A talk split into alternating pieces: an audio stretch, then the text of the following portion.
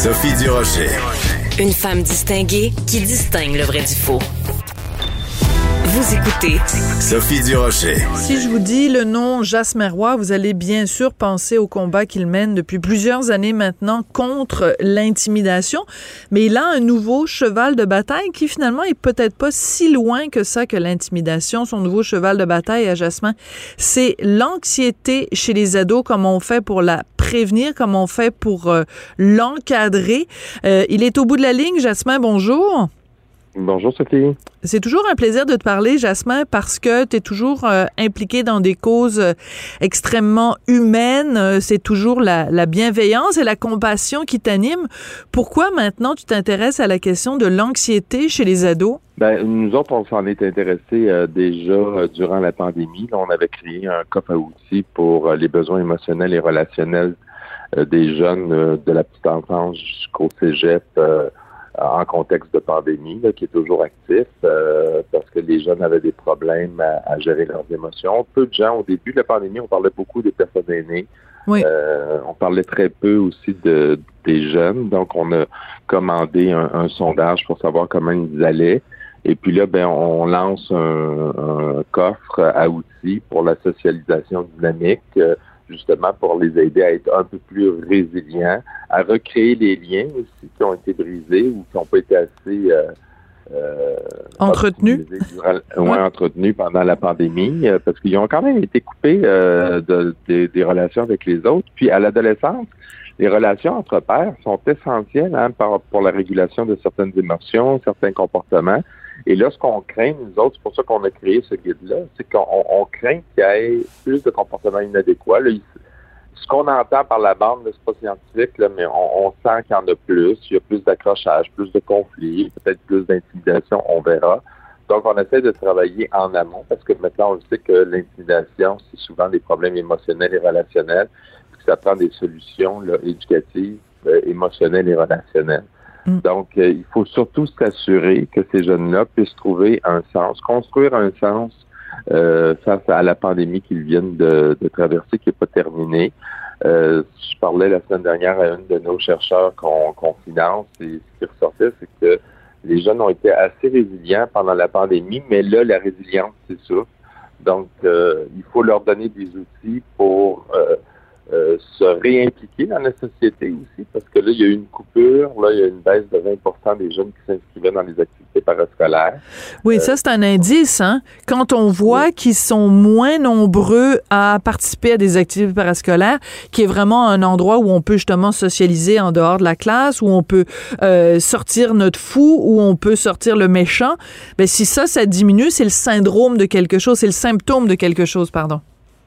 Oui, puis euh, c'est souvent là aussi que on engage les jeunes réellement dans la persévérance scolaire. quand on parle de jeunes qui, qui dans, dans, les témoignages qu'on reçoit, souvent ils vont dire ben c'est à travers des activités parascolaires que j'ai créé des liens, que j'ai été capable de d'aimer un peu plus l'école parce que j'avais des difficultés. Et puis euh, on a des outils là, justement pour que les intervenants ou les enseignants puissent les motiver à, à à s'inscrire davantage. On a tous, on a aussi construit un outil sur lequel je suis pas mal fier. Oui, vas-y. D'être capable d'identifier euh, les émotions à partir de GIF. Euh, parce que les jeunes adolescents, des fois c'est difficile de leur faire exprimer leurs émotions. Et euh, et avec les enfants, on peut travailler avec des, dessins, des mots, mais rendu à l'adolescence, il ne faut pas les infantiliser. Donc, on a décidé d'aller plus dans, vers une technologie qui les qui, déjà ils utilisaient. Donc, euh, ils vont pouvoir eux-mêmes soit construire des GIFs ou utiliser des GIFs pour euh, c'est ludique, pour montrer bon comment ils se sentent. Puis euh, après ça, il y a toutes des réflexions à faire sur justement euh, comment je gère les émotions. Est-ce que j'ai les outils pour le faire? Est-ce que j'ai besoin d'aide? Est-ce qu'il y a des est-ce que je peux partager mm-hmm. aussi mes trucs avec les autres collègues de ma classe? C'est ça que j'aime en entrevue avec toi, c'est juste à poser une question, puis après ça, je parle le chronomètre, puis tu euh, t'es, un excellent communicateur, Jasmin. Je veux juste revenir sur deux euh, choses que tu as que tu as mentionnées. Quand tu dis on, c'est la fondation euh, Jasmin Roy, donc vous, vous continuez évidemment euh, le travail que vous faites depuis plusieurs années. Et je veux revenir sur une notion que tu as effleurée au début parce que c'est, c'est un vocabulaire auquel on n'est peut-être pas habitué Tu as parlé de socialisation dynamique. Qu'est-ce que ça veut dire et euh, qu'est-ce que ça mange en hiver? Ben, dans le fond, c'est euh, la socialisation dynamique, c'est qu'il faut, dans les milieux maintenant, on dit, on, parle de violence, on parle d'intimidation, mais on va surtout avoir une approche positive et bienveillante. Donc, la socialisation dynamique, c'est comment entretenir des liens avec les autres qui restent, qui restent toujours, euh, j'ai actif dans le mot, c'est peut-être dans, dans, la tête, mais c'est peut-être pas le bon mot, là, mais qui restent toujours, euh, qu'on stimule, qu'on rend euh, ludique, qu'on rend agréable. Donc, euh, pour justement que les jeunes s'engagent dans des euh, dans une approche qui est positive, de dire ben c'est pas si difficile que ça, ça ne demande pas tant d'efforts que ça. des fois à l'adolescence, ils vont dire Ah ben ça me tente pas, je suis fatigué. Donc, on, brise un peu tout ça. On, joue à des jeux de brise-glace aussi, comme comment tu peux trouver des des liens avec les, créer des liens avec les autres en, justement, si tu t'assois avec les autres puis tu trouves que tu as des points en commun. Mais ça, il faut stimuler ça.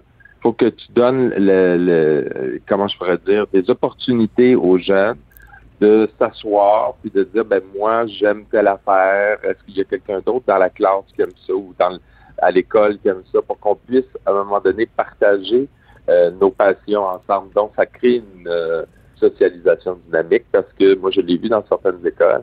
Euh, on a des patients qui sont pas euh, qu'on ne partage pas nécessairement avec tout le monde à l'école. Euh, et entre autres, à un moment donné, j'avais vu un, jeune qui collectionnait des timbres. Et puis, il avait partagé ça à l'école avec des jeunes. Puis là, il avait réalisé qu'il y en avait d'autres qui avaient la même passion que lui ça crée des liens. Donc, c'est ça de la socialisation dynamique. D'accord. Donc, c'est, on espère évidemment au bout de la ligne qu'il y ait une meilleure communication entre les jeunes et qu'il y ait euh, évidemment une diminution de, de l'anxiété. Euh, hum, si je me fais l'avocat du diable, Jasmin, puis que je regarde ça, euh, quelqu'un en esprit cynique pourrait te dire bon ben les, le problème des ados en ce moment, c'est écoute, il y a des, des jeunes de 16-17 ans qui se font tuer en pleine rue, il y a des problèmes de, de violence il y a des problèmes de gang de rue. Est-ce que vous n'êtes pas un peu euh, à côté de la traque à la fondation? Est-ce que vraiment le gros problème chez les ados en ce moment, c'est de participer à une, une socialisation dynamique? Tu comprends ce que je veux dire? Est-ce qu'il n'y a pas des problèmes plus graves que ça? Qu'est-ce que tu répondrais à quelqu'un qui dirait ça? Ben, nous autres, oui, il y a des problèmes, on pourrait parler des cours d'anxiété aussi, euh, qui est un grave problème chez les jeunes présentement. Euh, on peut pas, moi je peux pas, j'ai pas les moyens pour euh, travailler sur toutes les problématiques. Euh, nous autres, on essaie de créer aussi, euh, on est quand même, on travaille avec Catherine Fournier sur ce dossier-là, Catherine Pascuso de l'Université de Sherbrooke, qui sont des chercheurs, et puis elles nous ont démontré là, que ça répondait à un besoin. D'accord. Je dis pas que les gangs de rue, il n'y a pas quelque chose à faire là-dessus. Je crois que oui, c'est peut-être des milieux plus ciblés, je ne sais pas. si je suis pas spécialisé là-dedans. Mais c'est sûr que dans, dans ces problématiques de violence-là, c'est souvent des problèmes émotionnels, relationnels et sociaux. Euh, il faut adresser des solutions en amont parce que agir de toute façon, tout ce qui est violence, là, si on agit juste sur le symptôme, on n'a pas beaucoup de bons résultats. Puis si on a une approche trop coercitive, ça peut même augmenter le problème. Voilà, mais c'est là que c'est là-dessus que je voulais t'entendre, c'est que dans le fond, ce que tu nous décris là dans, dans ce programme-là que, que vous rendez disponible, c'est d'apprendre aux jeunes à mieux communiquer puis à régler des conflits. Donc, en fait, ça, c'est relié aussi parce que une des raisons pour laquelle, justement, il y a des jeunes peut-être qui se tournent vers la violence, c'est que ils sont incapables d'exprimer leurs émotions. Ils sont incapables d'être en relation avec l'autre. Donc, en fait, tout est dans tout, là, tout est relié. Ah, ben ça, je suis d'accord. Euh, de, toute façon, moi, je parle beaucoup des apprentissages sociaux et émotionnels qui doivent être entrés dans les curriculums des écoles. Euh, au primaire, on le fait de plus en plus. Au secondaire, euh, on attend vraiment. on attend que ça pète. Oui. Ah, on est en retard là-dessus parce que ça réglerait beaucoup, beaucoup, beaucoup de problèmes. puis je pense pas que le cours d'éthique et religion, là, bien qu'on on veut l'utiliser pour ça, c'est suffisant parce qu'il faut avoir une approche qui est beaucoup plus systémique, euh, qui implique tous les, les, adultes dans l'école, parce qu'il faut que les adultes aussi euh, modélisent le comportement attendu. Puis de toute façon, on le voit là, dans certains milieux de vie, là, euh, les activités parascolaires sont essentielles justement à, la persévérance des jeunes, même à, à, éviter qu'ils tombent dans des gangs de rue. Donc, s'il y a une baisse de 20% on devrait plutôt s'attarder à ça. Voilà. Euh, ça ne veut pas dire qu'il ne faut pas s'occuper de l'urgence, là, mais euh, le, vrai, la vraie solution, euh, c'est en amont, c'est comment on règle nos, les problèmes sociaux, comment on, règle les problèmes émotionnels et relationnels.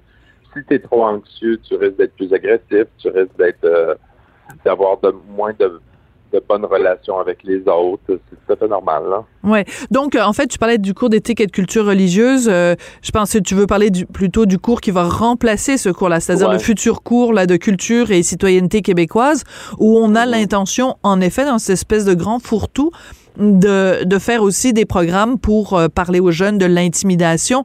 Donc, quelles recommandations tu ferais aux futurs euh, enseignants ou aux gens qui sont en ce moment en train de plancher sur ce qu'il va y avoir dans ce cours-là? Selon toi, qui ça fait, ça fait des années là, que tu es dans ce, ce domaine-là, comment on fait pour parler de l'intimidation aux jeunes? Comment ça devrait être euh, inculqué dans ce cours-là de culture et citoyenneté québécoise?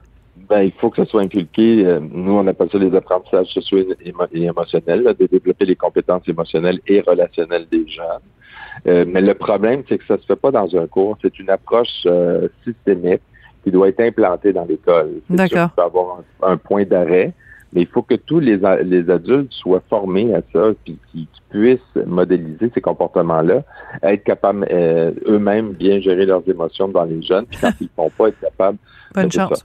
C'est que donc euh, il y, a, beaucoup, tu sais, il y a beaucoup de choses là. C'est pas mauvais de le faire euh, dans un cours pour euh, pour mettre les, bases en place, mais après ça, c'est comment tu l'appliques sur le milieu de vie. C'est parce que c'est bien beau de dire aux gens, puis les gens, les gens, là, ça a été prouvé, ils font plus que ce qu'on fait que ce qu'on leur dit faire. Donc, le problème, c'est que si toi, comme adulte, tu gères mal tes, émotions, t'es colérique ou euh, euh, t'as pas des bonnes relations avec tes collègues, t'es pas en position d'enseigner ça aux autres enfants. Mais oui, c'est ça, c'est comme le, bon vieil exemple où on dit, euh, c'est le, le, parent qui dit à l'enfant, je t'ai dit d'arrêter de crier après ta sœur. Mais justement, en ce moment-là, il est en train de crier après son enfant. Écoute, Jasmin, merci beaucoup euh, d'être venu réfléchir à tout ça euh, aujourd'hui avec nous. Donc, euh, j'invite tout le monde à aller sur le site de la Fondation Jasmin Roy pour télécharger ces, ces éléments-là, là, ces pour euh, euh, combattre euh, ou en tout cas encadrer l'anxiété. Là, tout le guide et peut être consulté et, téléchargé sur le site de ta fondation, la fondation Jasmin Roy. Merci beaucoup, Jasmin, puis à la prochaine, à la prochaine. Merci. Bonne journée. Bye. Bye.